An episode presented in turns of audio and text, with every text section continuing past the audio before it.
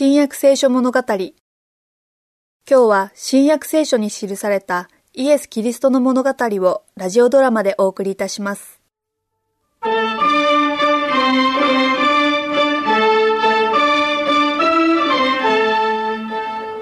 アンナ様義理の親父殿今年の杉越の祭りはにぎわいますぞエルサレムの通りはもう興奮した人々であふれておりますわ。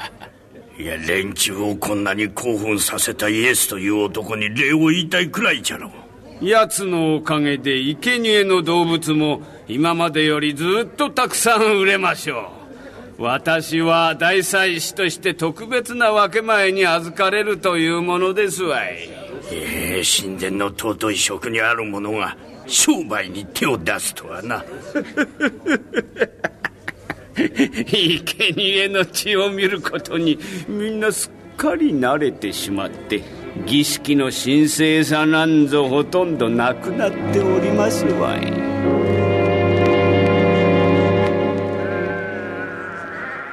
銀貨2枚だって？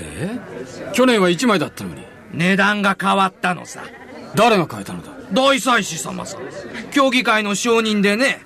しかし市場では銀貨1枚で子羊1頭買えるんだ。何の権利があってここでは2枚も取るんだ。文句なら頭に言ってくれ。子羊を買うのか買わんのか。どうなんだね。いやその商人の頭を探して聞いてみるよ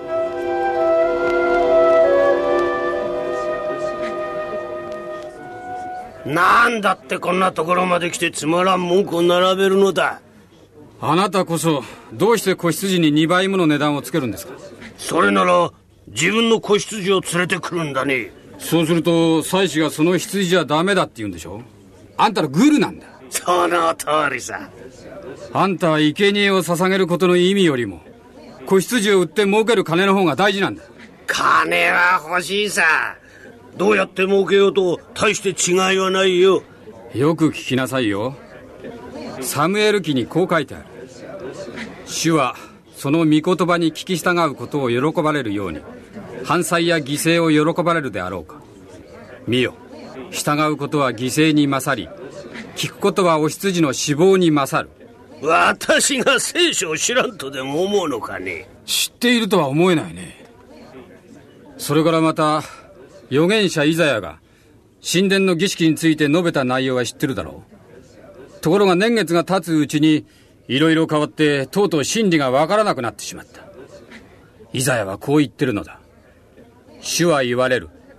あなた方が捧げる多くの犠牲は私に何の益があるか。私はお羊の反罪にあいている。私はお牛の血を喜ばない。あなた方は私にまみえようとしてくるが、悪を行うことをやめ、善を行うことを習い、虐げる者を戒め、家父の訴えを弁護せよ。ふん、なるほど。だが子羊を生贄にするのはやはり定めだからね。そうすれば去年の悪事が2倍にしてあがなえるんだ。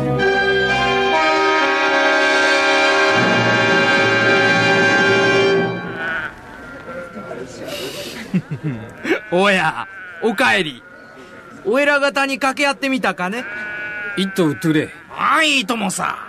議会のお許しで我々商人が決めた値段だから、誰も従うしかない。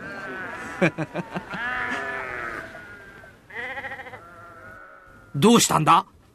今庭に入ってきた男をみんな怖そうに見ている。イエス様とお弟子たちだ。しかし、みんなどうして恐れてるんだ？私の家は祈りの家と唱えられるべきであると書いてある。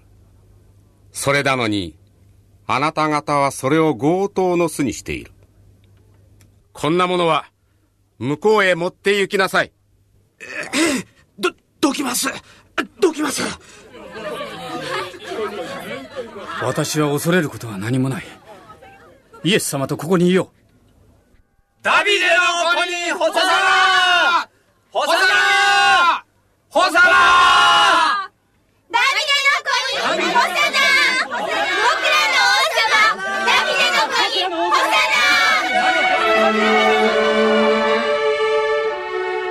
った一人の男に神殿も民衆も思うようにされてしまう。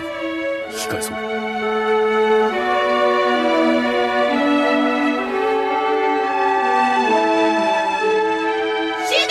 によって来たる者に祝福あれ。僕らの王様ダビデの子にホサイスラエルの民よ神の家は今子供らの足と喜びのどよめきに汚されておるぞダビデの子にホサナ我らの王にホサナ先生あの子たちが何を言ってるのかお聞きですか？そうだ聞いている。あなた方は幼子血のみ子たちの口に賛美を備えられたとあるのを読んだことがないのか？我らの王見よ面白くもない。しかし彼は賢くて民衆の扱い方を知っているな。おお。